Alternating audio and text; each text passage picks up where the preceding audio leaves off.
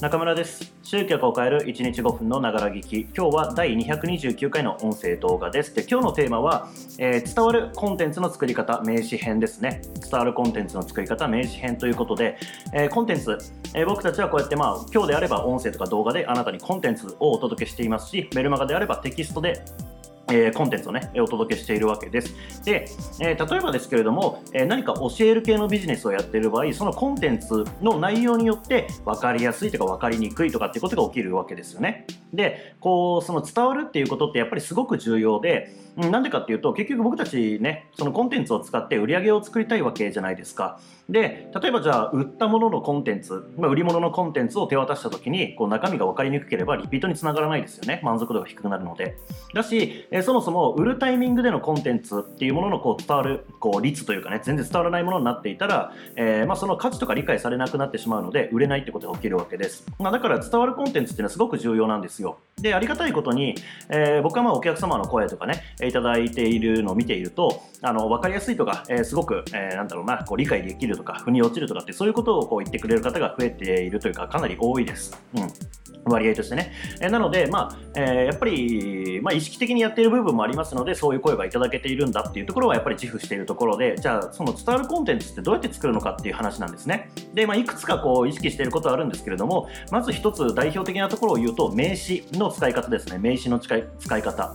あのー、例えば、えー、僕がやってるマーケティング系のところですごく分かりやすい話があるんですけれども LP っていう言葉聞いたことないですかね？LP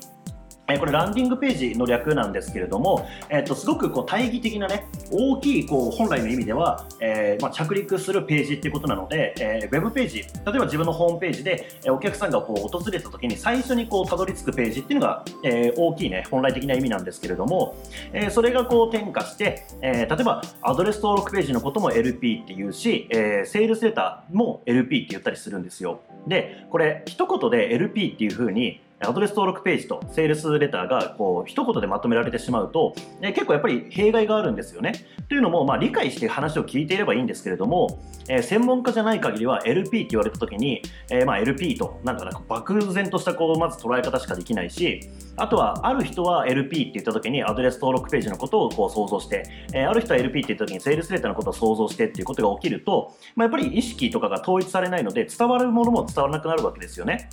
とか、こっちはアドレス登録ページのつもりで LP って話をしているのに、向こうはセールスレターのつもりで LP って言葉を受け取っていると、やっぱりあのアドレス登録ページとセールスレターっていうのを意識しなきゃいけないポイントが違ったりするので、えー、やっぱりそうすると成果につながらないってことが起きるわけですし、こうこうなんかちぐはぐなことが起きるわけですよね。まあ、なので僕の場合は、えー、LP っていう言葉をまあ使うときには、えー、アドレス登録ページ、アドレス登録ページのことは LP って呼んで、えー、販売ページとかの方ね、セールスレターの方は僕はレターって言ってるんですよ。まあ、つまり、えそもそも、えまあ、役割が違うページなので、え、呼び方もこう分けているわけですよね。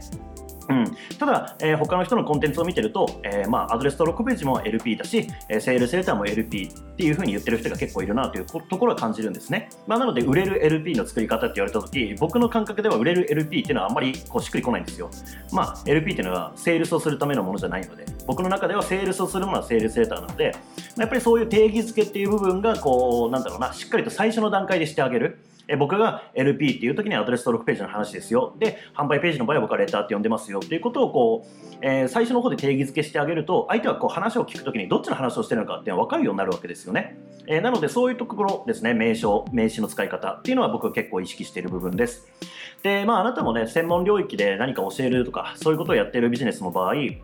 あの専門用語っていう風のが専門用語ってやっぱり出てくると思うんですけれどもそれが何を意味してるのかっていうのをしっかりやっぱり最初の段階で定義づけしてあげる紐解いてあげる、えー、とか解説してあげるってことをやっておくとそのコンテンツをこう見る人は前提条件をまず最初に整えることができるので、まあ、その後のコンテンツ視聴の時とかも、えー、まあ理解がね深まっていくと、まあ、聞き取りやすくなっていくわけですね、えー、まそういうのをこういろんなところで徹底してやっていくとその名詞とか名称のことをちゃんとこう解説しておく、えー、全員のえー、知識レベルっていうのをまず最低レベルの部分を整えておく。こういうことをやると、えー、全体として伝わりやすいコンテンツになっていきます。うん。えーまあ、今回ねその名詞編ということでお話ししましたけども他に、えーコツあったりしますので、えー引き続き、えーこの伝わるコンテンツの作り方については話をしていこうかなというふうに思っています。なので、えーその時には、えーぜひねまた続いて視聴していただければなというふうに思います。では、えーご視聴いただきましてありがとうございます。今日も一日頑張っていきましょう。